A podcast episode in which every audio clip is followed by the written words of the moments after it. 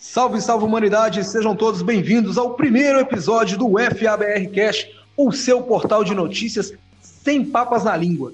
No comando desta bagaça estou eu, Thiago Martins, com meus longos cabelos e testas ainda mais longa, né?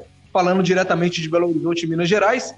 E hoje aqui nós temos uma bancada especializada para tirar tudo que a gente puder, inclusive as roupas do nosso entrevistado. Vindo direto de Brasília, ela com seus longos cabelos também esvoaçantes pelo vento e o pandeiro na mão, Kika Carvalho, direto de Brasília. Tudo bem? Então eu estou aqui para comentar um pouco e falar sobre futebol americano feminino de acordo com as minhas experiências, minhas vivências e as minhas expectativas também. Espero que a gente consiga a, ah, saber mais um bocado de coisa lá do sul do Brasil, sofrendo com o mestrado e sensualizando com a sua pança de cadela, é ele, este barbudinho lindo que usa óculos, Lafayette Júnior. Uh, então estamos aí, direto do sul, e podendo mais uma vez ter a oportunidade de estar contribuindo com uma roda de conversa sobre o futebol americano nacional, que é o que tanto nos motiva, nos cativa. E é, digamos que seja um pouquinho da nossa cachaça, né? Faz parte. E também falando direto de Belo Horizonte, Minas Gerais, ele que é pai de duas preciosidades, ele que é marido, ele que é fotógrafo, design gráfico, trabalha numa multinacional, fala japonês e quer dominar o mundo ou conquistar 24 territórios à sua escolha, Thiago Munden.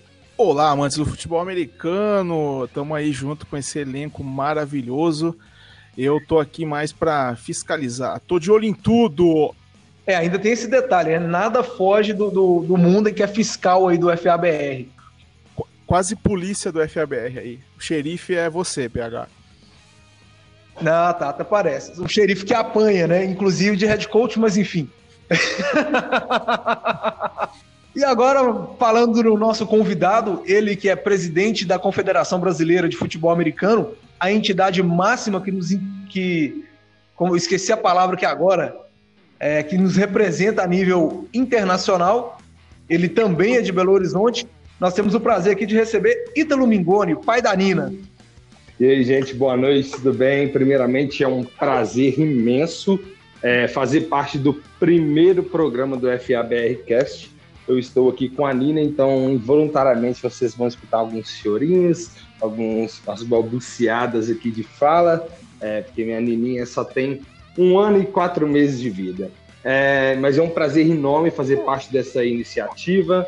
É, eu tenho certeza que esse aí é mais um dos, dos canais que vai conseguir é, informar com, com precisão, com exatidão, com, de forma bem efetiva, né, o, o público que quer consumir o futebol americano no Brasil. E acredito que sejam também de forma bem irreverente, de forma bem é, é, é tranquila para poder se consumir esse conteúdo, né? Então, não, não de forma tão, é, como eu vou falar, pesada, né?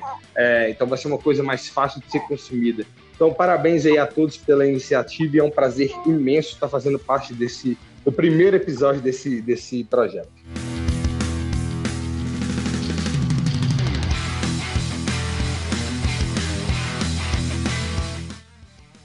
É isso aí. Bom, nós temos muitos assuntos a debater, temos muitas perguntas, muitos pontos a ser observado.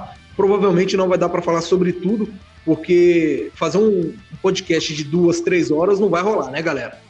Tanto para quem escuta quanto para a gente que está fazendo.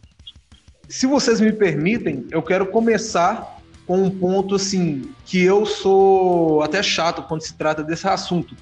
Ítalo, é, a ah, começou em São Paulo e surgiu um boato que a confederação também vai tomar partido disso que é a respeito das transferências, né, da movimentação de atletas no FABR. Como que a CBFA se posiciona em relação a este assunto? É, vamos lá. Na verdade, a CBFA, através da, da gestão do, do presidente Rogério Pimentel, se eu não me engano, a resolução 001 de 2018, ele já instituiu é, uma, um, uma resolução, né, um regimento que trata sobre registro e transferência de atletas. Entretanto, é, como, como havia instituído esse regimento, a, é, ele era ineficaz em sua operação. e a minha gestão observando isso, ela suspendeu essa eficácia para que a gente crie um, um modelo um pouco mais é, é, é, funcional, um modelo que a gente consiga realizar. É, por que, que, é importante a gente ter esse, esse, essa lei, vamos colocar assim, né? porque o registro, o regimento, ele nada mais é, a resolução junto com o regimento, nada mais é do que um dispositivo legal. É, e a lei, ela serve para colocar ordem nas coisas, né?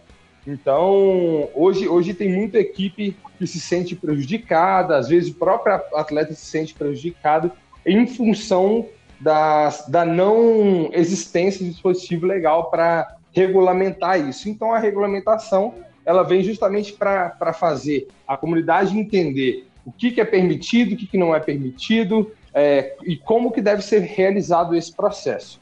É, esse, esse, essa pauta ela já foi discutida na confederação desde novembro, se eu não me engano, que ela já é discutida. É, desculpa, desde outubro ela já é discutida dentro da confederação. Quando eu falo discutida dentro da confederação, é, são as comissões e as federações filiadas fazendo parte dessa discussão, tá? É, então a, a, confederação apresenta um, um modelo, tá, de, de, de regulamento. Dentro desse modelo se propõe a, discu a discussão e o debate dele e, e, dentro desse debate a gente coloca é, o que, que, é importante e o que não é importante ser, é, ser estipulado. E, e, e na Assembleia de, é, do dia 18 de dezembro de 2019, esse ponto já foi discutido, já foi debatido, né? Ele foi colocado em pauta, mas entretanto lá na Assembleia ele foi, ele não foi aprovado porque a Confederação ela trabalha com um, um, uma questão de maioria absoluta dos seus, da aprovação dos seus atos administrativos e dessa forma, é, como tinha só duas federações votando, uma votou positivo, outra votou negativo e com, com o pretexto de a gente debater melhor esse dispositivo e, e, e, ele foi recolocado em pauta para a nossa próxima Assembleia, que vai acontecer no dia 18 de fevereiro de 2020. É, então, seja, a, só, só para encerrar, a Confederação não vai tomar partido. O papel dela é regulamentar, né, criar um dispositivo legal para que assegure é, é, e proteja as equipes, os atletas, as federações, que, que todo mundo entenda que é, exista regras para ser feito e que, que não, não fira os direitos de, de outrem, né? Ítalo. Entendi. Uh, Pode falar aí. Fazendo o gancho dessa tua fala, e também olhando um pouco para trás na constituição do futebol americano do Brasil e na sua história. A gente teve inúmeros momentos e períodos históricos do futebol americano nacional, por mais que curto, e em muitos momentos as pessoas uh, passaram por cima de regimentos e regulamentos e dispositivos. E tu me traz que a reunião teve duas federações. Nós temos muito mais que duas federações no Brasil. E aí eu não vou entrar no mérito delas serem registradas, regulamentadas, mas elas atuam e atuam de forma praticante no cenário estadual. Diante disso, como que a Confederação Brasileira enxerga esse passado que já tivemos e esse movimento de tentativa, como tu bem traz, que o papel da confederação é regulamentarizar as coisas. Mas dentro disso, como que a federação se prepara ou está preparada para enfrentar essas oposições, digamos que políticas, por assim dizer, que sempre nortearam o cenário nacional e que por muitas vezes atravancaram o desenvolvimento do esporte. Qual que é a postura e, e, a preparação da confederação em relação a isso? Tá, vamos lá. É, a confederação, como, como você bem pontuou, ela é um órgão político, tá? Ela, ela trabalha com políticas, sejam de incentivo ou seja de conformidade, para regulamentar é, é, o futebol americano no Brasil. A gente já tem um histórico é, de, de entidades que trabalham em prol desse fomento, trabalham em prol dessa, dessa regulamentação mas e, juridicamente falando, né, é questão de legalidade, esse é um cenário muito, muito é, é, recente. Ele é, um, ele é, um, passado muito recente da nossa história. É, então, partindo desse pressuposto, as, a, a, gente entende que as federações, apesar de estar passando por esse processo de, de regulamentação, de, de instituição oficial, né, é, elas ainda precisam de, de um amadurecimento é, gerencial, ou seja, que pessoas que, que, que, que, que tenham um pouco mais de tino gerencial, administrativo e analítico, e não um cunho político, como você bem mencionou, façam parte dessa gestão. É, então, ou seja, a gente começa a entender que é cada vez mais necessário que essas, essas entidades sejam culpadas por gestores de fato, é, gestores que sejam analíticos e, e, e, principalmente que tenham, vou colocar, um, uma certa disponibilidade para é, debater é, sobre o que é melhor para o futebol americano no Brasil. É, como eu disse, o, o, passado do futebol americano no Brasil é recente e esse passado, por falta de ter, de ter condição de ser exclusivo para é, dedicação exclusiva para, para a função do, é, do gestor, né? É, muito pouco foi feito, né? É, então, o, e o que foi feito teve muito pouco debate sobre isso. Então, hoje eu falo que as federações, apesar de estarem é, devidamente filiadas, devidamente instituídas, é, é, faz necessário um, um, debate maior, um envolvimento maior dos debates das coisas que a confederação faz. É, a confederação faz, não, faz, não faz tudo sozinha, né? É, é muito necessário que tenha as federações e as comissões também. A gente está falando de comissão de atleta, comissão de árbitro, comissão de gestor, comissão de técnico, né? no caso que a comissão é, é representada pela associação, e que essas comissões e associações também façam parte desse debate para a gente escolher as, a, é, é, a melhor, os melhores dispositivos legais para a regulamentação do esporte no país. Mingone, é o... respondido. É. é o PH falando. Eu acho até interessante cada um, quando for falar, informar quem é que está falando para identificar. É, quando você debate esse assunto de transferência de atletas em uma modalidade que ainda é tida como amadora, que ainda é sustentada pelos atletas, uhum. é, é, aquela mesma coisa. Hoje em dia, a maioria das equipes ainda cobra mensalidade dos seus é, filiados, né, que são os atletas. É, então é aquela contrapartida. Eles pagam para obter conhecimento, para eles treinarem lá e tudo mais. É, uhum. Quando você fala assim, olha, vai ter uma regra de transferência, inclusive na SPFL, é, teve até questão de ter que pagar um valor para que, por exemplo, se eu quisesse para o time do Lafayette, eu tinha que pagar X valor. É, você, uhum. na verdade, não está prejudicando o um atleta e, como se diz, prejudicando o um atleta e preservando a equipe, porque muitas das vezes a equipe é, é, não sabe gerar um bom clima, um bom ambiente, né? Para o atleta uhum. querer ficar ali, não sabe Sim. capitalizar é, é, é alguma coisa para benefício do atleta, seja uma academia, um desconto em viagem, qualquer coisa do tipo. Então, assim, Sim. o cara se dedica, ele uhum. paga por aquilo, ele Sim. coloca a integridade física dele em risco. E quando claro. ele tem oportunidade para ir para uma equipe melhor, ele não pode e ainda tem que pagar por isso. Tipo, qual é a vantagem para o atleta nessa questão da transferência? Tá, vamos lá. É, primeiramente, a gente tem uma, uma lei tá, é, que, que dispõe sobre é, transferência de atleta e ela faz a separação do que é o atleta amador e do que é o atleta profissional. É, cara, 99,9% dos atletas do Brasil eles são amadores. É, e o atleta amador, ele, ele dispensa né, a, a assinatura de contrato e, e, e demais situações nesse sentido.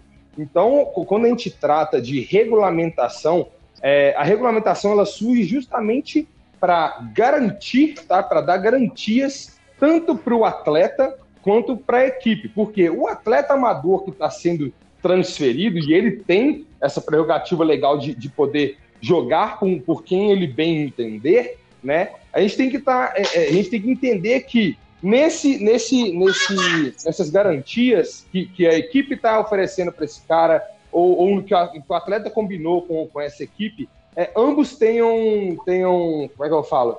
É, um contrato? É, que, não, não, não é contrato, na verdade, tipo assim, que, que tenha uma regra que, que, que, que observe sobre esses aspectos, entendeu?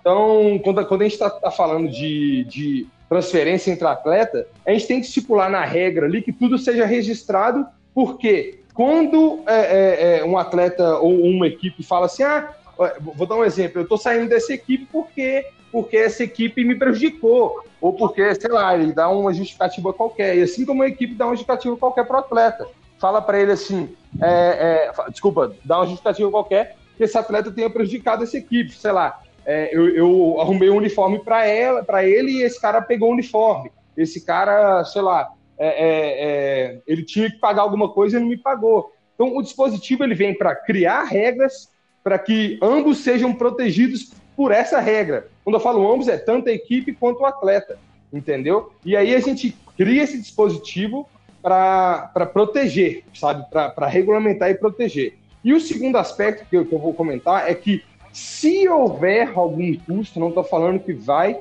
é, que vai ter custo, mas tanto que isso é uma discussão.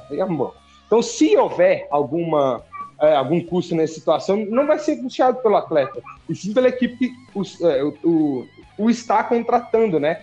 É, então, isso, isso tudo está bem claro né, dentro do, do, do, do regulamento que está sendo debatido. É um regulamento que tem mais de 50 artigos, tem 17 páginas, e, e, e ele observa tudo que a lei trata sobre, é, é, sobre esse, esse aspecto em específico de transferências. Então, o que a gente faz é colocar o regulamento dentro de um processo legal, ou seja, é, em conformidade de lei, e, e, observar os aspectos da modalidade para a gente poder é, é, resguardar tanto o atleta quanto a equipe nesse sentido. Entendi. Alguém tem mais alguma, algum ponto a ser observado para a gente encerrar esse assunto? Eu acho que aqui é o Munden falando, é... e dessa vez a regra de transferência, diferente com a SPFL, o valor ele é meio que simbólico, né, o Mingoni? Eu não sei dizer agora em números, mas não chega a ser algo absurdo assim que não dê para pagar. E segundo ponto, é, é, cada, cada transferência será, será analisada no sentido de o cara se mudou por, por motivo de trabalho, teve que ir para outra cidade, e ele vai ter que fazer essa parte burocrática de transferir e pagar uma verba, mesmo que o motivo dele não foi relacionado ao futebol, né? E ele quer jogar o futebol na cidade. Vai ser Sim. analisado de cada caso ou uma regra é geral, independente do seu motivo, você vai ter que pagar? Não, uh, inicialmente, na verdade, a proposta não é nem para que tenha, é, tipo assim, para que tenha é, valores, né, a transferência. E se houver, é, que esses valores sejam simbólicos, sabe?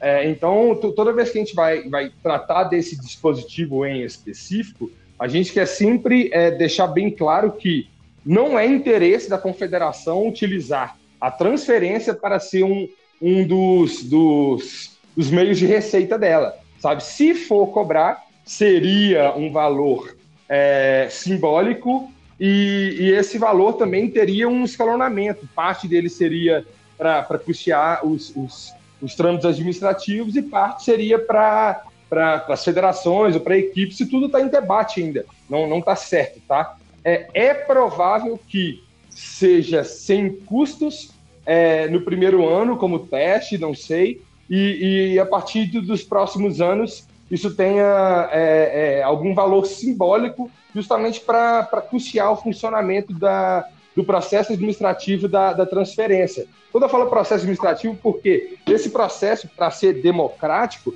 ele envolve a equipe que o atleta está saindo, a equipe que o atleta está chegando, ele envolve a federação que o atleta está saindo e a federação que o atleta está chegando. Então, só em, em transferências de, de, estados diferentes que a confederação intervém. Se for um, um, um atleta que vai de, de uma equipe do mesmo estado, chamou, peraí. Se vai de uma equipe para o mesmo estado, é a própria federação que, que ajusta, entendeu? Então, é, é possível que seja gratuito. Lafayette, eu. É, aproveitando então que a gente está falando sobre federação, sobre confederação, regulamentação, eu gostaria de entrar no assunto calendário, porque eu acredito que esteja extremamente vinculado às federações e também as entidades que têm a chancela da CBFA. A gente vive uma realidade hoje, Mione, em que boa parte dos clubes é, da BFA Acesso e alguns da BFA Elite replicam o calendário de primeiro e segundo semestre.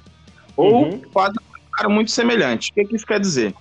O time efetua alguns bons jogos no campeonato estadual, de quatro a oito, em alguns casos, no primeiro semestre. E no segundo semestre, enfrenta boa parte dessas equipes numa temporada regular. Sim. Também.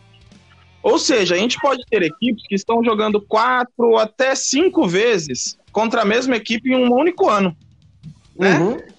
Aí eu, eu, faço uma pergunta. Uh, nós estamos caminhando para o rumo certo de um calendário ou nós tentamos abrasileirar com o cenário de estaduais e isso, no momento que a gente chega em 2020 e olha para o cenário, a gente enxerga que existe algum entrave. A confederação pensa algo sobre isso, ela articula com as federações algo sobre isso. A BFA, que tem a chancela das ligas nacionais, também pensa sobre isso. É um problema, não é? Disserta um pouquinho para a gente sobre esse aspecto. Ótimo, perfeito. Obrigado por perguntar, Lafa. De fato, é, o calendário ele talvez seja um, um, dos aspectos mais importantes e relevantes de discussão da, da confederação neste momento. É, eu, eu publiquei, dei, dei publicidade para um, um documento né, da confederação, que é o Plano de Diretrizes de 2020, e dentro desse plano tem uma, tem um, uma diretriz que é direcionada da, da confederação para ela, ela mesma, né? E é justamente sobre o calendário é, nacional de desporto. E, e aí, então, a confederação, inclusive, deve ser apresentado para debate aí para as filiadas, né, nesse, nesse, até o final deste mês, então até sexta-feira, é um projeto final de, de debate sobre calendário.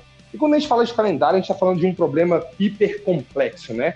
É, cada estadual tem um prazo diferente, é, o, único, o único prazo que é mais ou menos estabelecido é o prazo do, do nacional. É, tem esse aspecto que você comentou das equipes estarem se enfrentando no, no mesmo momento é, é, é estadual e, e nacional.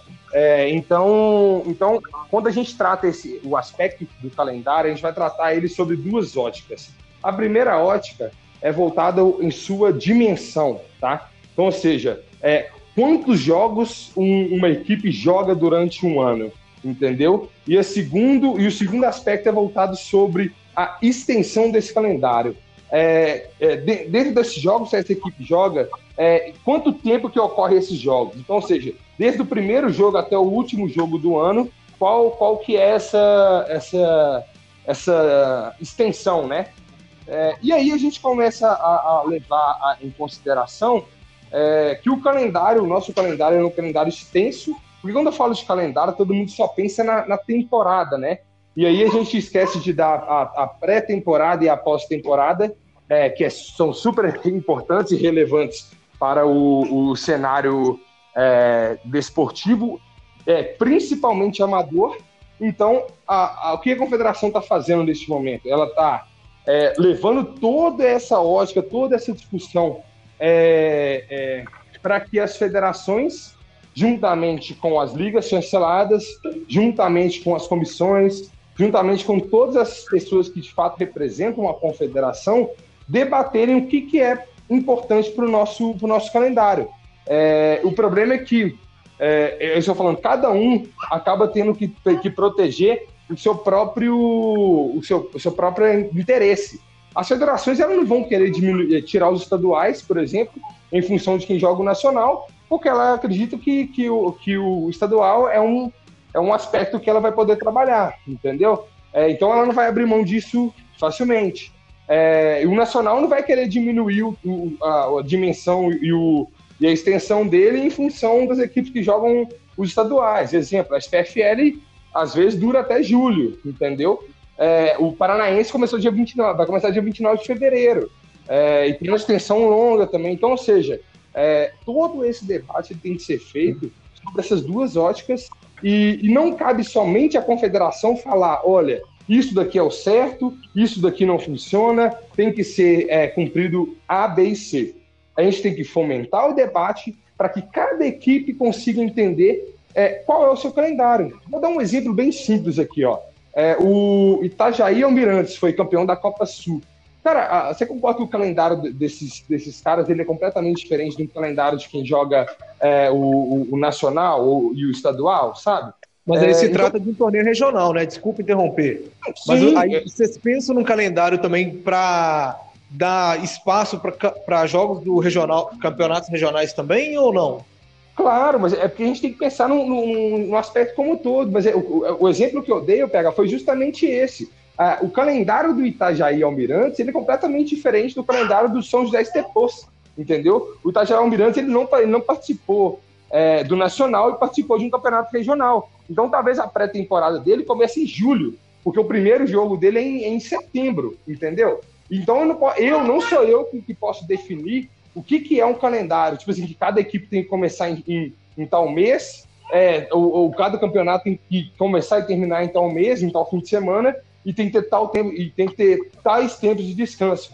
É, o que a gente tem que definir é o que é importante para o calendário. É, a equipe tem um tempo necessário de pré-temporada, de pós-temporada, de descanso. A temporada não pode exceder tanto tempo e aí cada equipe, através de uma fórmula, conseguir entender qual que é a dimensão do seu calendário e qual, qual competição é interessante para ele participar. Então, então Oi, tem equipe que vai chegar e falar, não é interessante participar do estadual, assim como não é participar do, do nacional, entendeu? Como já aconteceu, exemplo, Lusa, que optou por, por ter um calendário muito longo na SPFL, não participar do, do campeonato estadual, compreende? Uhum. Eles foram para a BFA Elite, focaram ali. Exato, exato. Então cada Entendi. um tem uma estratégia. Não cabe à confederação falar que ele tem que é, seguir a estratégia A, B e C, porque cada equipe ele tem uma estratégia diferente de acordo com o seu planejamento. Mas deixa eu tá, te fazer uma então, pergunta. Ah, tá, pode pode perguntar lá. aí, gente. Uh, aproveitando já que tu disse, se o papel da confederação é fazer uma regulamentação e das federações, sob a chancela, né, sob, sob o, o, uhum. a batuta da confederação, também fazer a sua, a sua regulamentação, uhum. será que de fato o debate está na liberdade dos clubes em escolherem os seus calendários? Ou em um calendário que ele seja uh, aceitável? E quando a gente fala em uhum. calendário esportivo, a gente enxerga dificuldades e lacunas de calendário pelo mundo todo e não só no futebol uhum. americano. Né? A gente Sim, tem claro. exemplos do futebol, com o Liverpool. A gente tem exemplos do futebol brasileiro também, né? Uh, mas a questão ela fica em que ponto, né, Ítalo? A confederação uhum. ou alguma pessoa vinculada à confederação federação chegou a prospectar uma proposta de calendário em que os estaduais servissem de primeira fase de campeonatos de elite, de acesso ou até mesmo regionais? Ou pensou ou projetou um calendário que não existisse primeira ou segunda divisão, mas uma qualificação para playoffs de âmbito nacional a partir do desenvolvimento estadual, porque acho que se a gente pensar dessa forma, a gente pode preservar pré-temporada, pós-temporada, a gente pode preservar os estaduais, porque como tu bem trouxe, as federações não vão abrir mão disso, porque elas existem para isso, né? Também e principalmente no cenário do futebol americano. Então eu também queria que tu falasse um pouquinho sobre isso, se existe isso, se não existe, se é inviável. Ok. É, olha para você ver como é que o seu pensamento ele vai muito de acordo com o que a, que a confederação pensa também. É, outra diretriz do nosso plano de diretriz é justamente para desenhar um modelo de, de competição que se encaixe melhor dentro do calendário. Então, você está vendo como é que um, um, debate ele é vinculado ao outro? Quando a gente pensa na extensão do calendário, da dimensão do calendário, é, a gente trata justamente desses dois aspectos, né? Quais são esses aspectos? É, é, que talvez uma equipe jogue muito tempo é, é, é, e muitos jogos. Então, como é que a gente vai fazer? A gente vai criar uma estratégia para condensar as competições que já existem ou a gente vai criar uma, uma estratégia para unificar as competições que já existem? Entendeu? E, e, se a gente fizer isso, como que a gente vai fazer? porque, basicamente, se eu unificar, é, tanto deixa de existir o nacional como, como ele é feito hoje, quanto deixa de existir os estaduais como, como eles são feitos hoje. E aí vai demandar um debate ainda mais extenso, entendeu? A gente pode falar, fazer um cast só de, de, de, calendário e um cast só de, de competição, entendeu? É, mas isso, isso, é muito importante ser levado em consideração, porque a confederação ela já entendeu na, na, no entendimento dela, né? Ela já compreendeu que talvez seja interessante a gente abordar outros aspectos, né? Tipo assim, uma, um formato de competição que ele se encaixe melhor com as dimensões do país, é, talvez criar uma, uma questão de ranqueamento mesmo, porque a lei prevê isso para a captação de, de, de, apoio e patrocínio, e assim vai, entendeu? Então, ou seja, um, um, uma discussão está vinculada com a outra, a confederação trabalha em ambas nesse, nesse, nesse ano de 2020, dentro do seu plano de diretrizes, é, mas elas têm que ser é, tem que ser um debate muito bem realizado e com muita cautela, porque a gente está tratando de dispositivos que vão é, é, é, mudar o futebol americano como ele existe hoje, entendeu? Então tem que ser uma coisa muito bem fomentada para que, se for tomar um passo em direção a esse aspecto, a gente dê um passo consolidado e não dê um passo em falso que vai atrasar a evolução do esporte no país. Ô Ítalo, então de tudo isso que você falou, cabe basicamente às federações terem o bom senso de verem assim, olha, a BFA divulgou aqui quando que vai começar os campeonatos nacionais, né, sejam eles masculinos ou femininos. Então cabe às federações terem o bom senso de falar, olha, se o campeonato nacional vai começar no dia 15 de junho, a nossa competição tem que terminar até dia 1 de junho.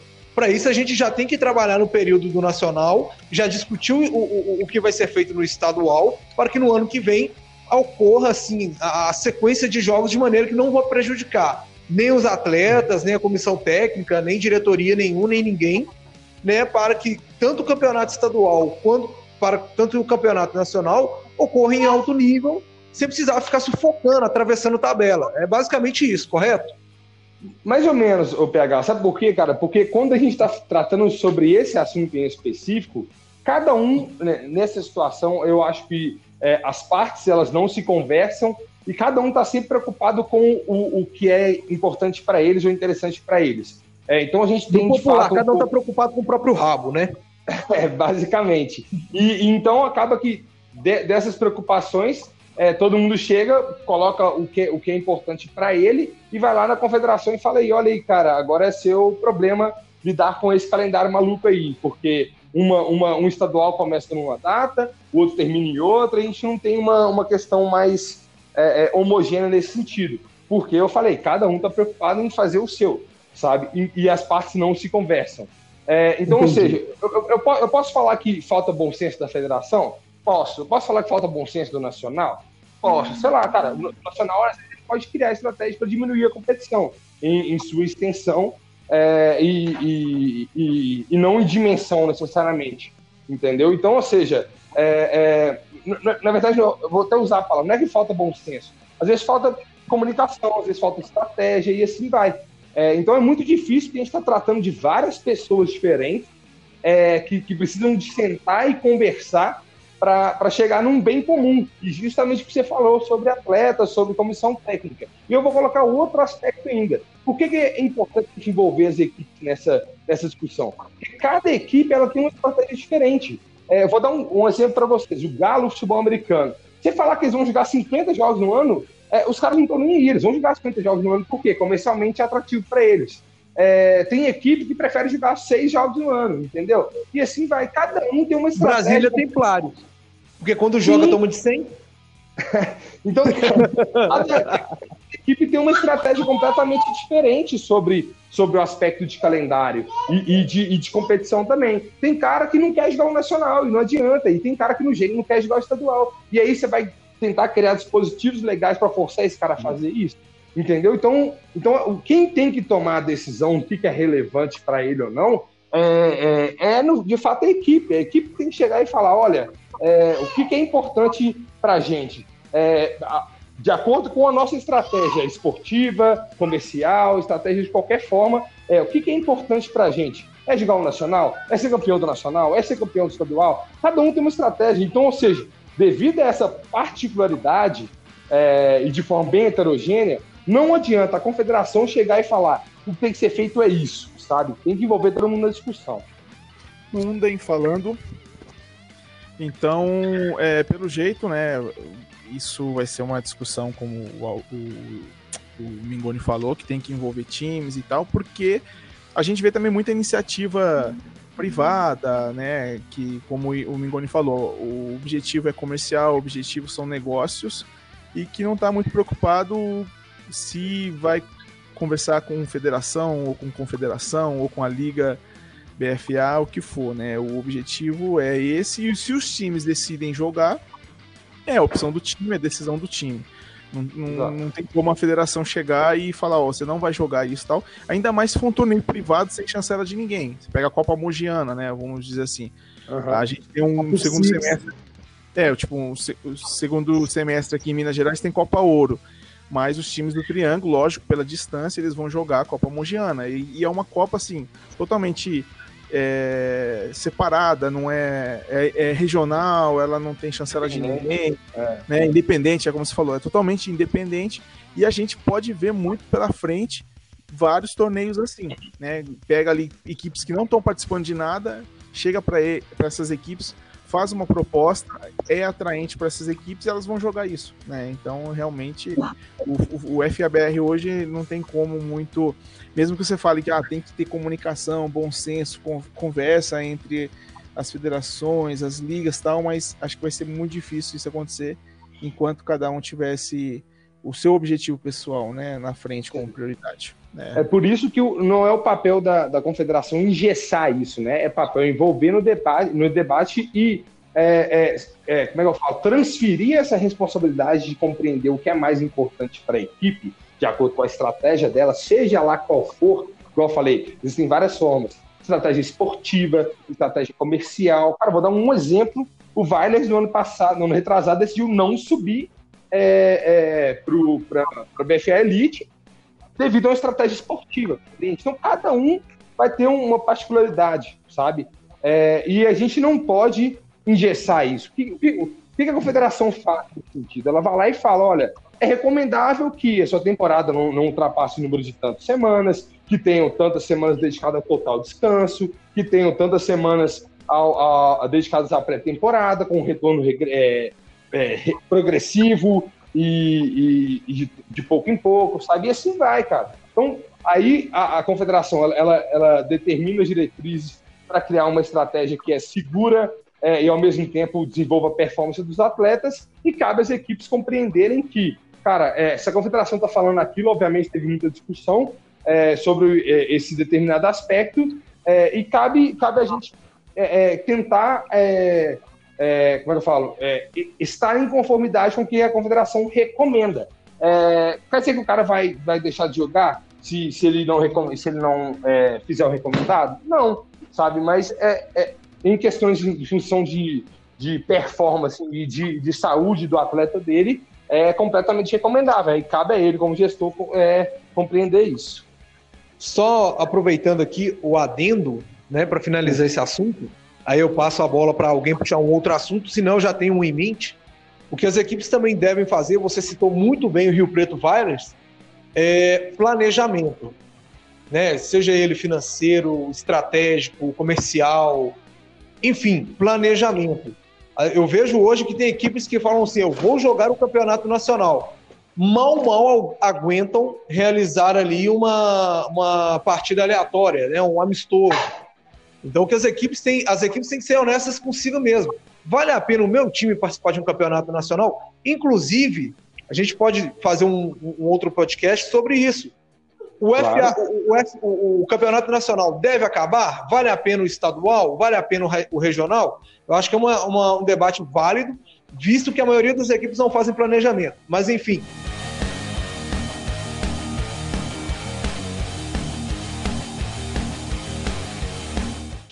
Mingone, nós hum. sabemos, hum. aí não é uma questão política, não interessa se você é Lula, se é Bolsonaro, se é esquerda, se é direita, se é centro, se você vai na turma da bala, na turma da oração, não importa a sua visão política. Mas nós sabemos que, embora as mulheres tenham conquistado um espaço muito grande na nossa sociedade, né, o, o, o, a discriminação apenas por serem mulheres né, ele ainda existe e não só no Brasil, isso é a nível mundial. E ainda uhum. vai mudar muito até as pessoas mudarem essa mentalidade. No Brasil, nós temos aí a BFA feminino. No ano passado foram oito equipes, tivemos uma desistência, Sim. que foi o Spartans. Tivemos aí o Silverhawks campeão. Amém, eu sou torcedora delas, nunca neguei meu clubismo. Torcedora? Eu também. Mas, mas aí fica o, o, o questionamento do que a CBFA faz né, para ajudar a promover cada vez mais o futebol americano feminino. Eu acho que não te cabe, não cabe, a, é, não cabe a minha pessoa te perguntar o que a BFA faz. Aí é Marcelo Bruno e companhia. Mas em relação claro. à confederação, o que vocês fazem para falar assim, galera? É, futebol americano é para todos, é para mulher também, ela tem o direito, ela merece. Claro. Vamos lá. É, a confederação, como eu disse, ela trabalha, ela é um órgão político, ela trabalha com políticas, né? Então, ela trabalha com políticas de incentivo e políticas de conformidade. O que, que isso quer dizer? A política de incentivo é, com, é quando a confederação ela, ela, incentiva de alguma maneira, seja de, de forma física, de, de quesitos financeiros é, ou esportivos, ela dá incentivos para a equipe é, trabalhar determinados assuntos que é de interesse da confederação. Vou dar um exemplo, você citou o, o, o futebol americano feminino. Vamos supor, tá? Uma suposição, que, que o time para é, um clube, né, para fazer parte de, de, do Campeonato Brasileiro de Futebol Americano, da, LBF, da Liga BFA, ele, ele paga uma inscrição de 3 mil reais. Vou dar um exemplo, não sei quanto é, tá? 3 mil reais.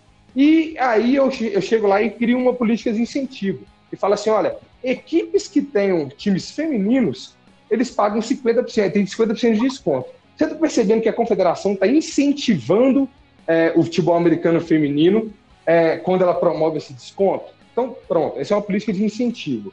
É, e, eu, e também trabalhamos com política de, de, de, conformidade. Eu vou usar esse mesmo exemplo, só que vou virar a chave agora para o futebol soccer. A, a Comebol, ela fez isso. Ela falou, Comebol e o Campeonato Brasileiro. Ela falou, em até determinado momento a gente incentiva, sei lá, eu, eu te dou repasse a mais de TV, eu, eu isento a sua inscrição da competição, é, é, eu crio políticas de incentivo para você ter um, ter um clube. Só que em 2019 ela chegou e falou, ó, se você não tiver um clube feminino, uma equipe feminina dentro do seu clube, você não joga. Ah, isso daí é a política de conformidade. Então, só para dar esse, esse panorama, é a, a confederação vai trabalhar isso nesses dois aspectos incentivando e trabalhando a conformidade, conformando, ok? É, o que a confederação já tem feito com relação ao futebol americano feminino? É, ela instituiu é, e deu o start né, no projeto da, da, do, da seleção brasileira feminina, e isso é um aspecto importantíssimo para a gente, é, visto esses, esses, pontos levantados, muito bem levantados por vocês, em questão de inclusão.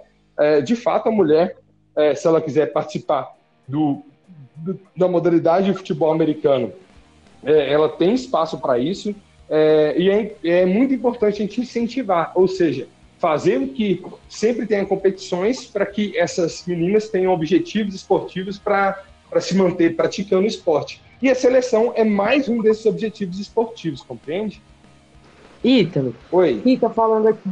Claro. Ah, puxando o gancho do que você disse agora sobre incentivo da, da, dos times em práticas de futebol americano. Você já respondeu metade das minhas dúvidas com que eu cheguei aqui hoje nesse cast. É, eu, tenho, eu, eu, consigo reparar a evolução da, da relação é, que os times femininos e a Liga Feminina têm tido com a confederação e dessa forma facilitando o trabalho, o que resultou na Liga do ano passado, que foi maravilhosa, uhum. e, tem, e o campeonato tende a a melhorar cada vez mais. Eu quero apresentar para você aqui agora uma dificuldade que eu vivi a, no americano e é uma realidade que muitas meninas vivem hoje em dia, né? Sim. sim. Ah, se a gente for fazer um comparativo com o campeonato masculino, com, com, os, com os times masculinos, que passam diariamente por infinitas dificuldades de prática, de competição e tudo mais, uhum. a gente vai ter no Brasil hoje mais ou menos 200 equipes competitivas de futebol americano no Brasil inteiro. Sim.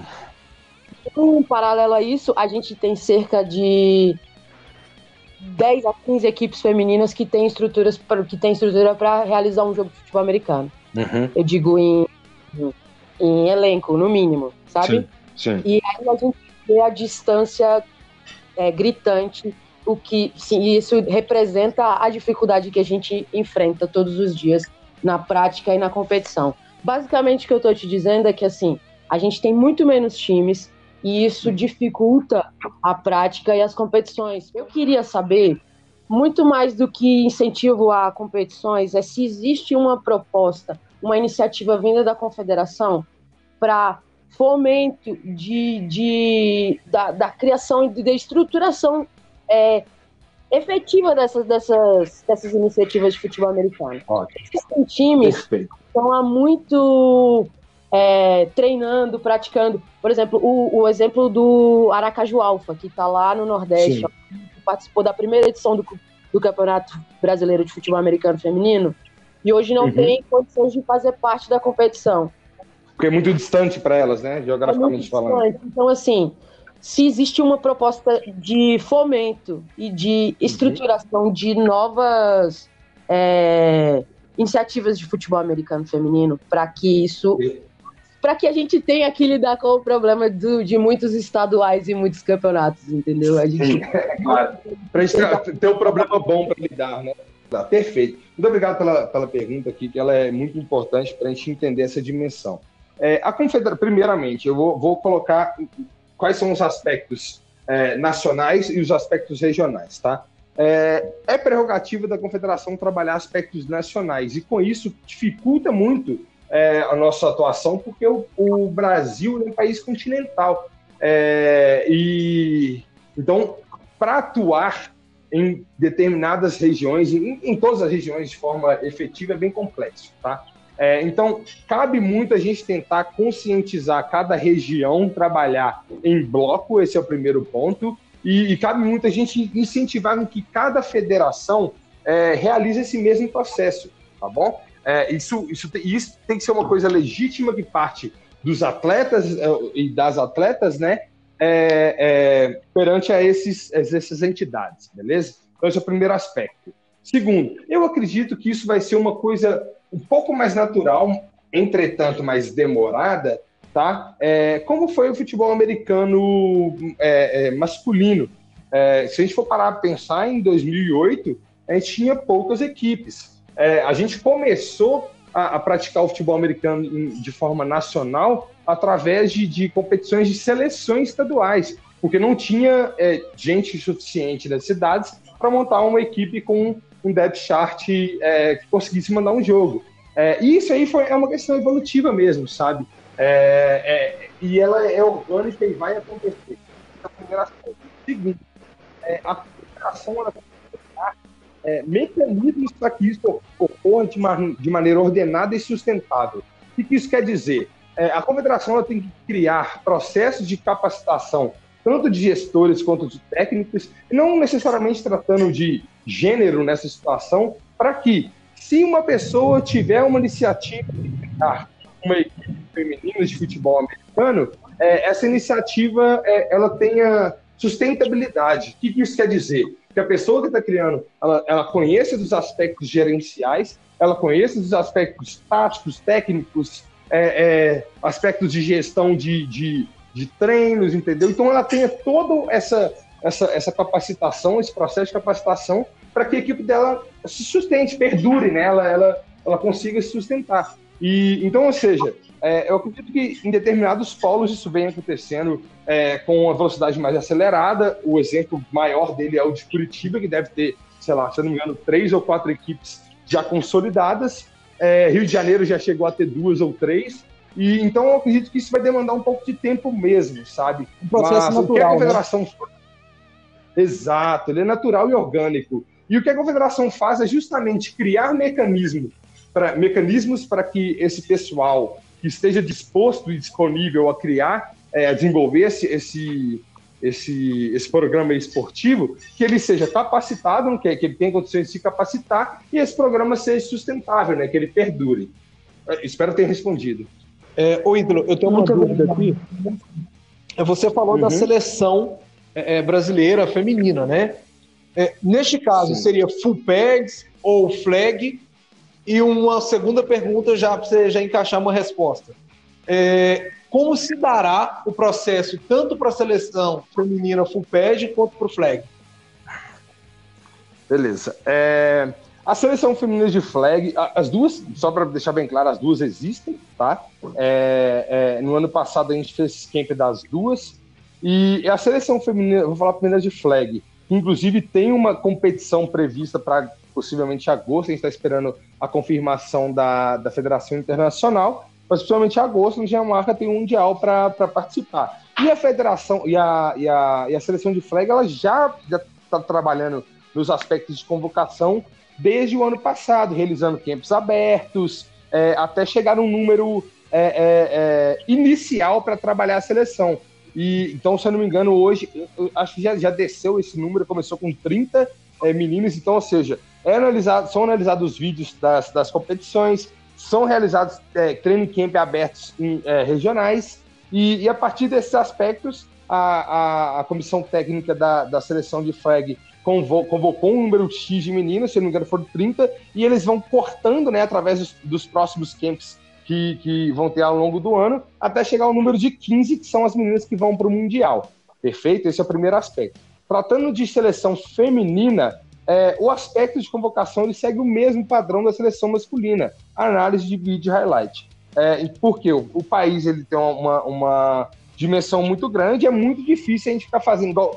Imagina fazer um camp é, em, cada, em cada situação, camp aberto em cada, em cada região que tem equipes. É, o custo ia ser muito alto para a confederação e é, no caso do flag é diferente porque a gente consegue fazer esses camps é, vinculados ao, às etapas regionais, mas no, no, no, no, futebol americano é bem mais complicado. Então, ou seja, a, a, o, o, processo de análise é, é igualzinho ao da seleção masculina, através de vídeo highlight. Já foi feita a primeira convocação Entretanto, a gente vai trabalhar nas próximas convocações é, quando a gente tiver um evento é, é, confirmado, ok? Então pode ser que exista mais um camp de seleção feminina durante esse ano e a gente está trabalhando para que tenha algum jogo também, tá? É, e então a gente vai a gente, quando a gente trata de seleções de futebol americano, é, a gente trata sempre com a gente não trata como um ciclo olímpico, a gente trata com um ciclo de evento. Então, se tem algum evento, a gente começa a fazer as ativações da seleção. Perfeito, Ítalo. Lafayette aqui, tá? Ítalo, eu não, eu não queria fugir do assunto uh, seleções, mas eu acho que tu tocou num assunto que, que abre portas para algo que é bem importante também, que é transmissões, narrações e padronizações, tá? Como tu mesmo trouxe, é, o Brasil ele é um país continental, isso a gente já aprende na escola, a gente sabe, todo mundo sabe, é batido. Então não tem por que ficar repetindo isso. Mas, Sim. mediante as nossas necessidades de highlights, de vídeos, né? Para que, se, uhum. si, que sirvam de instrumentos para análise, uh, a gente também carece, e muito em alguns espaços, e claro que a gente evoluiu muito. A gente tem exemplos maravilhosos que estão no Paraná, que estão no Rio Grande do Sul. A Federação Gaúcha faz um trabalho muito bom no que tange o aspecto de transmissões, Sim. estatísticas, principalmente, né? Banco de dados, Big Data. Uhum. Uh, mas eu te pergunto em relação à, à Confederação Brasileira. E aí, falando sobre transmissões e sobre narrações. Porque elas, querendo ou não, são o meio de popularização e de chegada também da comissão técnica das seleções para análise de atletas. Ítalo, uh, a gente vê muitas modalidades esportivas migrando para multiplataformas. E a gente Sim. viveu uma ânsia no futebol americano muito grande da chegada na televisão. Uhum. Né? É, hoje a gente consegue ver através do NBB, que eu acho que é o grande modelo multiplataforma que a gente tem no Brasil, uhum. e através dos esportes, por intermédio de plataformas especializadas como a Twitch e também como o YouTube, que existem uhum. outras formas de fazer transmissões e de conseguir acesso. O exemplo mais recente que a gente tem no esporte nacional está pautado na Copa São Paulo de Futebol Júnior, com a plataforma Maicujo, Sim. em que teve recordes e recordes de recordes de transmissão. Uhum. Como que a, a Confederação Brasileira enxerga o próximo passo para a evolução das transmissões dos jogos no cenário nacional? Ou ela não enxerga ou não está no escopo dela regulamentar isso também? Perfeito, a pergunta ela é excelente. É, eu acredito que também tem um, um debate um pouco mais. De, devia ter um debate um pouco mais profundo nessa, nesse aspecto, tá? Primeiro, é, o primeiro aspecto é o seguinte: a gente, é, a gente tem que separar tá? O que é a, a, a transmissão e o que é a filmagem técnica, tá? A filmagem técnica, inclusive, foi um aspecto que foi incentivado pela confederação esse ano, infelizmente, é, somente no, no, no, futebol americano masculino, que foi, obviamente, o, o, onde teve a arrecadação, é, é, no feminino também, né? A gente incentivou as equipes que, que, que fizeram é, a filmagem. É, a, a, filmagem técnica, ela que é importante para a comissão técnica da seleção poder analisar. É, e ela é tão importante que a gente incentiva ela de dois ângulos diferentes. Entendeu? Então, esse é o primeiro aspecto. A filmagem técnica ela é mais importante para a seleção do que a transmissão.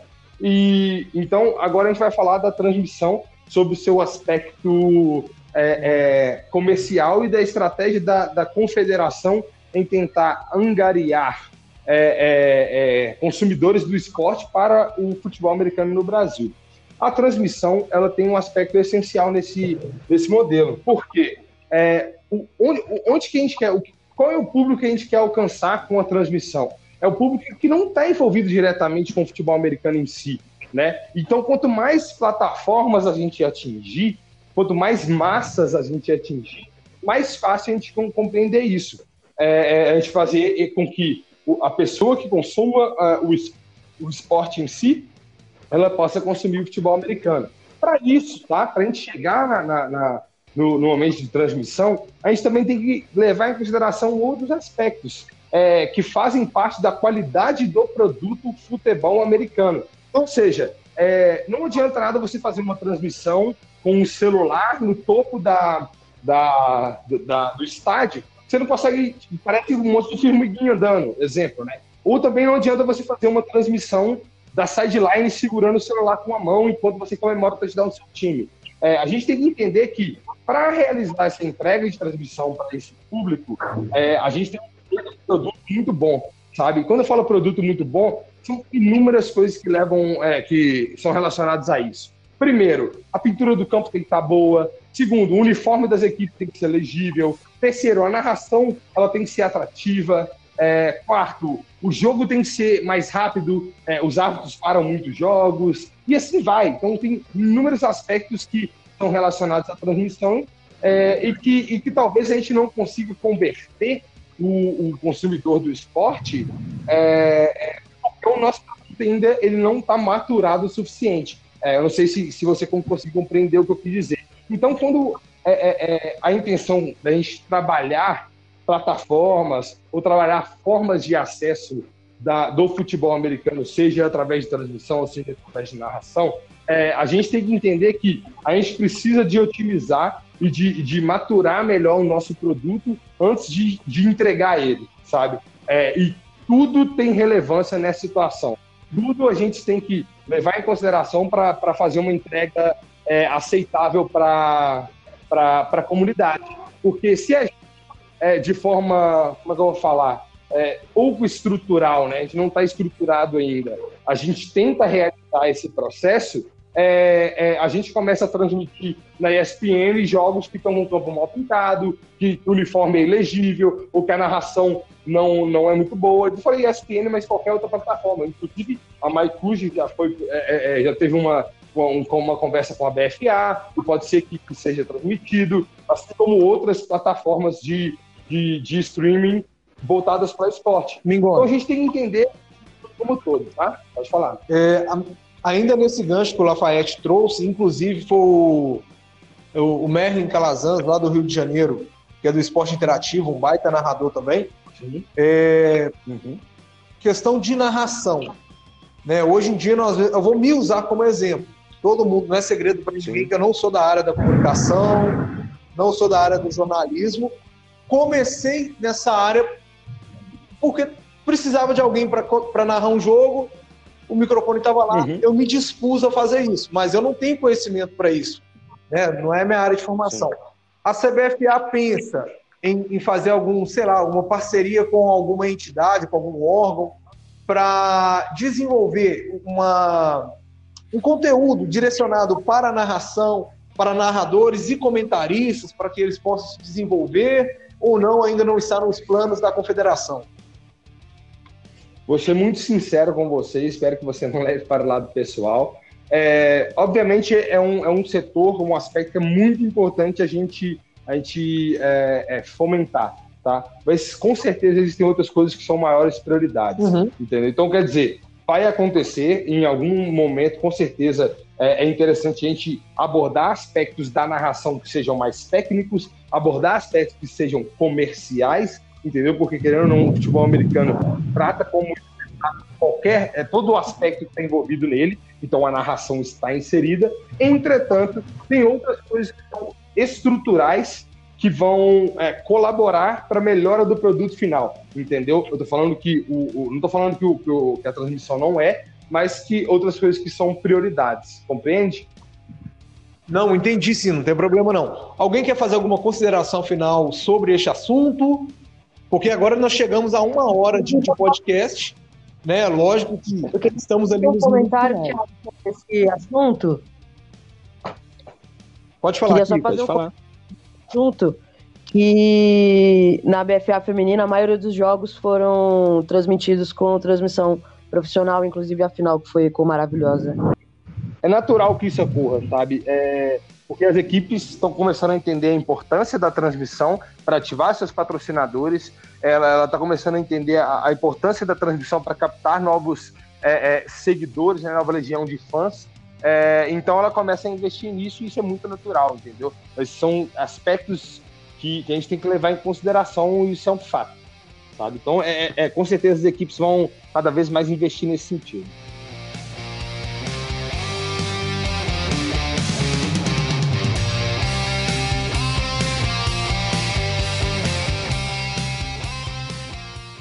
Bom, agora, agora eu quero entrar mais na CBFA atual, né? Aproveitar ainda os minutos que nós temos aqui.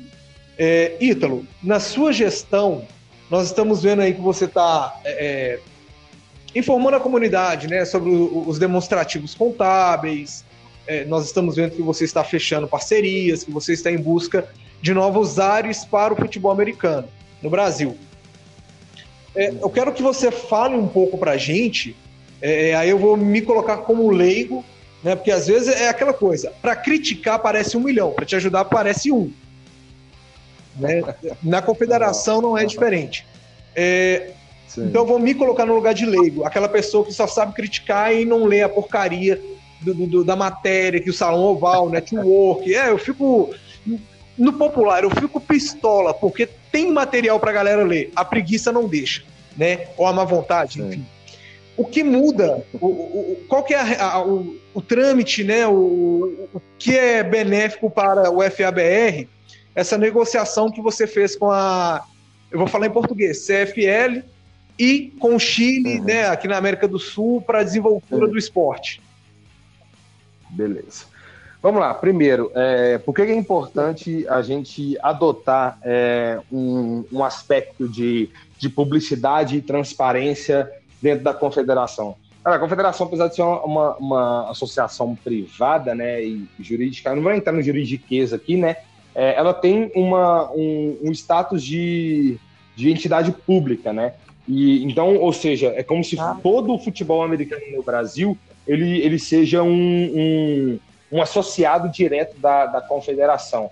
Isso faz com que a, a transparência e a governança reina dentro desse desse aspecto. Então, ou seja, para a confederação é, é de suma importância a gente dar publicidade aos nossos atos e manter a comunidade informada sobre o que a gente tem feito, tá? É, e, e, eu até convido toda a comunidade, mas como, como você bem disse, é, tem muita gente que não, que não, não desperta um interesse de fato, é, é mas isso eu não posso partir desse pressuposto de, de, de não despertar o um interesse para não informar, então, o nosso papel ali é informar completamente a comunidade dos, dos nossos atos. É, e todos os nossos atos administrativos, eles são publicados no, na nossa aba de governança. Então, eu convido a todo mundo a entrar no nosso site lá. É, Qual que é o é, site? cbfabrasil.com.br e lá tem um menu governança e lá você pode entrar e tem tudo que a gente faz está lá sabe? Então, ou seja, é, e também tem a CBFA TV, que normalmente a gente começou a compreender que quanto mais é, é, é, formas a gente atingir é, o público maior, é, mais fácil de, dele consumir esse, esse conteúdo. Então tem essa BFA TV, que a gente também coloca vídeos técnicos lá, explicando determinados assuntos. Então eu convido todo mundo a acessar esses, esses, esses dispositivos, perfeito? Segundo, é, é, falando sobre diretamente as parcerias. É, eu não sei se vocês vão lembrar, acredito que não, mas a confederação, assim quando eu chamou a gente de eu desenvolvi. Não, não, é porque de fato publica muita coisa e o futebol americano tudo acontece muito rápido, né? E, mas só que lá no início a confederação gravou lá é, e disponibilizou para a comunidade um, um, um, um, planejamento estratégico. O que quer dizer isso? A gente, é, para os próximos dois anos, né, quatro anos, na verdade, da confederação, a gente desenvolveu o que, que seria importante é, é para o sucesso esportivo da confederação.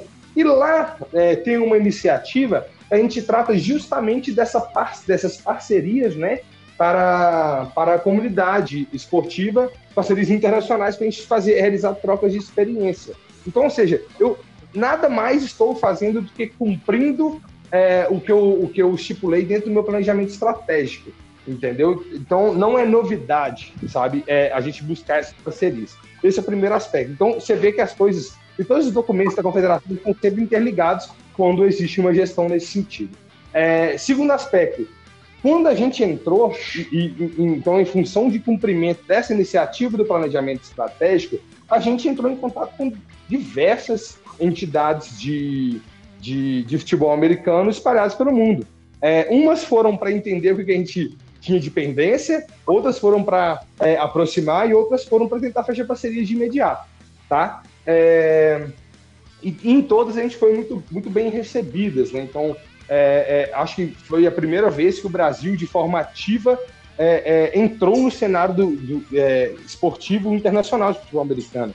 E só que em determinadas situações fazem sentido a gente estipular uma parceria direta, esse é o primeiro ponto, tipo assim, a partir de agora a gente vai colaborar entre si. Num segundo ponto, tem que haver uma discussão melhor relacionada a isso. E num terceiro ponto, às vezes, assim, não, não faz sentido ter uma parceria, entendeu? É, cara, para que eu vou ter uma parceria com, sei lá, a Federação do Camboja? Não sei, sabe? Tipo, tal, talvez eles não acham relevante a gente ver atrás dele, ou técnicos, ou gestores, é, ou não ver como um pode colaborar com o outro.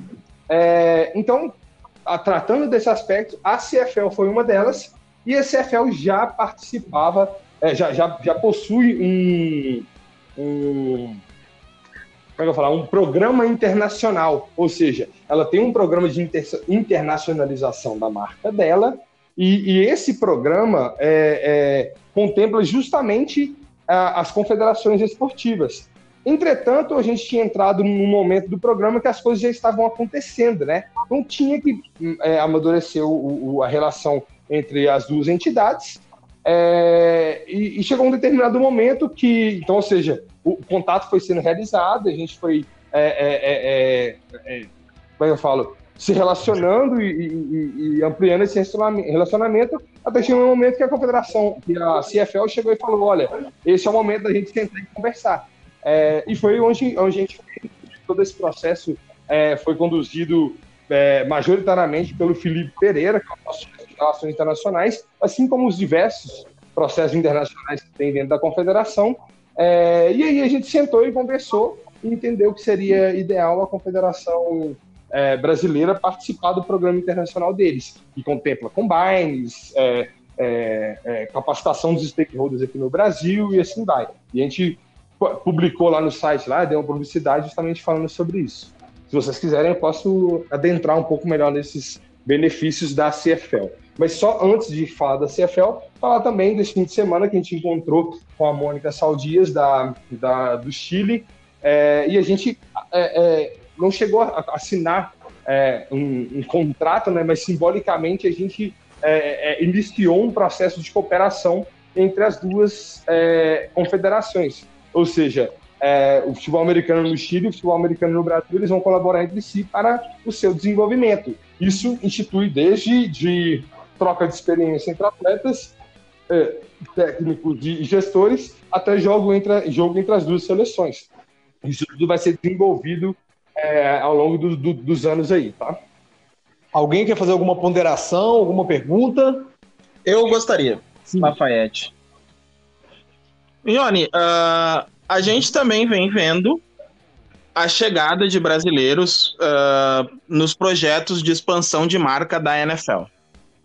E a gente sabe que existem dois modelos que regem o esporte mundial. O modelo europeu, uhum. que é o que nós adotamos, com Sim. confederações, federações e clubes filiados, uhum. e o modelo americano, que é Sim. é o modelo que rege a NFL, com empresas, ligas privadas, drafts, tetos salariais. Uhum. Uh, ou seja, são modos operantes distintos.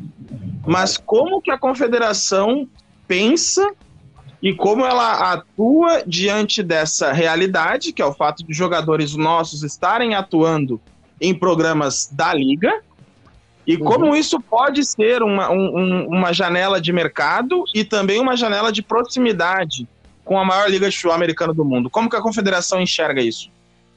Perfeito, vamos lá. Tem coisas que estão dentro do nosso controle e tem coisas que não. Mudar o sistema nacional de esporte está fora do nosso controle, isso é um fato. Então, o sistema nacional, o sistema europeu foi o sistema que é, o Brasil entendeu que seria importante e interessante a, é, adotar, tá? É, e, e, não tem muita coisa que a Confederação Brasileira possa fazer relacionada a isso, mesmo que o sistema americano seja mais benéfico para para o futebol americano do que o sistema europeu. Esse é o primeiro passo.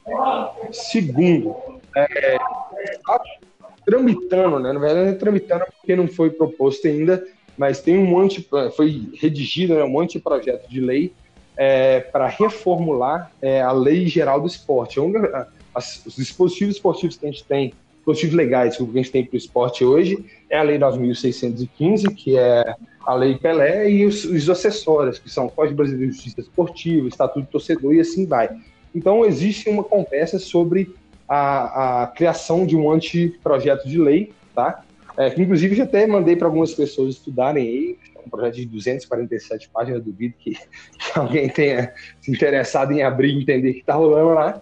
Mas, só para dar um resumo, é um projeto que visa é, é, iniciar o processo de transformação da, da, da, adoção do sistema americano no esporte brasileiro. Entendeu? Então, ou seja, é, a, o governo ele vai passar a investir mais no desporto educacional. E, e isso é muito importante para a gente, tá? Esse é o primeiro aspecto. Eu acredito que o Brasil tenha muito a ganhar com, esse, com a evolução desse sistema. Tá? Esse é o primeiro aspecto. Tá? É, falando sobre os aspectos de ligas, é, e principalmente de atletas que têm participado desses programas internacionais que, as, que essas ligas instituem, é, isso para a gente não faz diferença sobre o sistema que a gente adota, porque é uma coisa é, é, a parte, sabe? Não necess... os atletas eles só conseguem fazer parte desse programa porque a liga institui um programa nesse sentido. Então, ou seja, o Duzão participou do International Pathway da NFL, assim como o Otávio está participando. É, a CFL promove combines internacionais e está no, no, no, radar da NFL fazendo no Brasil ainda este ano e possivelmente antes dos, dos nacionais começar. Então, isso tudo é, é como é que eu falo? Isso tudo tá, é, não está vinculado diretamente ao, ao sistema que a gente adota no Brasil. Então não tem uma interferência tão grande, tá? É, e, mas eu acredito que o sistema americano, é, caso a, a, a, a, Secretaria Especial de Esporte e, e, os nossos legisladores, quando eu falo legisladores é o Congresso inteiro, os deputados e os senadores, consigam compreender que o anteprojeto caminhando o sistema americano seja melhor para a gente, a gente tem muito a ganhar, com certeza. Humanos, é, nós chegamos a um ponto crítico agora, que é a questão do tempo. Então, peço que vocês façam as suas considerações finais ou perguntas finais. Ítalo, aí eu vou ter que te pedir para que as respostas sejam um pouco mais é, é objetivas. Curtas e objetivas. É, vamos Perfeito. lá. Começando. Kika, considerações finais. Ah, eu queria agradecer pela oportunidade de trocar essa ideia e tirar essas dúvidas com o presidente. Eu tenho uma última pergunta, é, linkando com essas coisas que você acabou de falar sobre é, as, as, parcerias internacionais. Eu sei que com, a, com relação às, às, grandes ligas internacionais, a realidade do futebol americano feminino não alcança ainda esse sonho.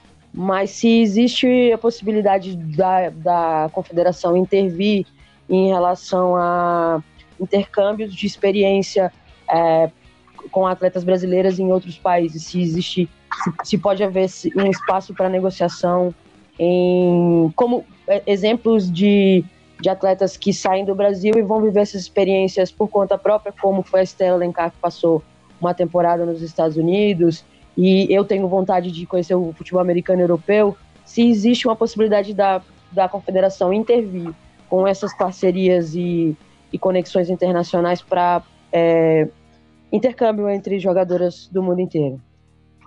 Não só existe, como a estratégia da confederação. Ela é justamente possibilitar os intercâmbios, tá? É, então, vai chegar um determinado momento que a gente é, vai encontrar que tem o, o, o americano feminino e a estratégia é justamente possibilitar essa, essa troca de experiências, tá? Então é está dentro do plano É, agora. Valeu, obrigado. Thiago Munden. Bom, a gente vai ter que marcar um outro podcast, né? Porque eu tenho muita coisa para perguntar pro Bingoni ainda. E a gente falou um pouco de seleção, eu queria depois, nesse né, próximo podcast ainda. Eu também queria é, aprofundar, tá? É, falar da seleção, justamente, porque a gente não jogou o Mundial 2019 por N De onde que saiu esse né? dinheiro? Quer dizer, quer dizer, 2019 não teve Mundial, ele foi adiado para 2023, Exato, perdão. É. É, mas rolou 2020 o International Ball, né? Então várias seleções participaram. A gente não estava lá, obviamente. E daí eu queria muito perguntar pela frente, né? As verbas que vão entrar, até mesmo a, a é, perguntar da verba da Taça Brasil, seus destinos, né, aquela coisa toda aplicada em seleção e tudo mais. Então, é, obrigado né, hoje por, por, por, estar presente, mas conto com você na, numa próxima oportunidade para a gente perguntar muita coisa para você. Estou completamente à disposição é, de, de explicar qualquer sentido. Eu acho que quanto mais a gente conseguir informar a comunidade sobre o que, o que acontece dentro da confederação, melhor, né? É, então, vai ser um prazer participar de um próximo podcast aí no futuro. É, Lafayette Júnior. Bom, primeiro eu queria agradecer a oportunidade de, de diálogo, de partilha. Eu acho que é, são momentos como esses que constituem também o cenário do futebol americano nacional, né? E estar tá falando com o presidente da confederação acho que é, que é o principal ponto para que a gente possa fugir dos, dos discursos falaciosos e das hipóteses, né?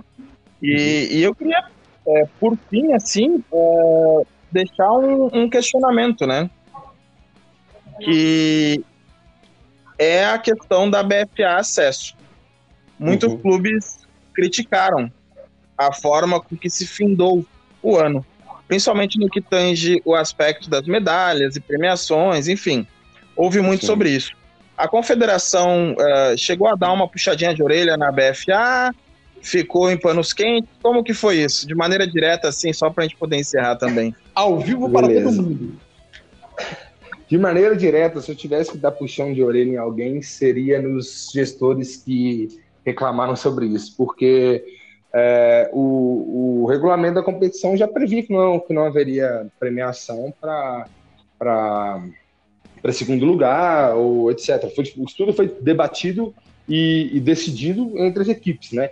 Então, esse é o primeiro aspecto. E segundo, é, a confederação ela tem uma política de menor intervenção possível dentro da liga, sabe? A gente dá autonomia para que eles possam trabalhar e eu acredito que quanto menos a gente intervir, melhor será para o funcionamento do futebol americano no Brasil, principalmente no que tange as ligas é, esportivas. Então, é, obviamente, se haver uma discussão, e quanto mais as, as equipes é, participarem da discussão, melhor, isso é um fato, mas é, o pessoal tem que começar a compreender também é, por que, que foi decidido dessa forma e, e se foi decidido dessa forma, não reclamar, né, cara? Porque no momento que deveriam ser debatidos, ou foi omisso.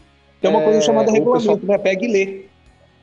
Exatamente, mas, mas foi, foi, discutido antes, é isso que eu tô falando. Então, então, ou seja, se eu tivesse que puxar a orelha de alguém, obviamente seria das equipes, é, dos gestores que estão reclamando disso, e o meu recado é, cara, participe da, da decisão, cara, participe da, da, discussão, participe do debate. É um saco? É, mas ele é importante para você. E, segundo, tá? Informe seus atletas. Deixe, ele bem, deixe isso bem claro para os atletas. Olha, não existe premiação para segundo lugar. Não existe medalha. É só o troféu. informe o que foi decidido, porque dessa forma a gente não tem esses mal entendidos, né? É, Ítalo Mingoni, considerações finais. Cara, para mim foi um prazer imensurável fazer parte da primeira edição desse projeto, que eu acredito que vai ser um projeto bem legal, como é, o próprio Lafa já identificou que seria, que, que é, um, é mais um dispositivo para informar, é, de fato, a comunidade do futebol americano no Brasil. É, quero dar parabéns aí a como tudo foi conduzido, excelentes perguntas, é, não são perguntas políticas, são perguntas com um intuito básico de informar, né? Então, então agradeço muito como foi conduzido. É, eu estou muito feliz que tenha uma iniciativa desse, desse sentido no futebol americano e que mais iniciativas dessas é, possam ocorrer. É, não deixem o projeto morrer. Eu sei que vai, vocês vão passar por alguns momentos complicados, mas eu peço que cada um de vocês se esforcem bastante para dar continuidade para esse projeto.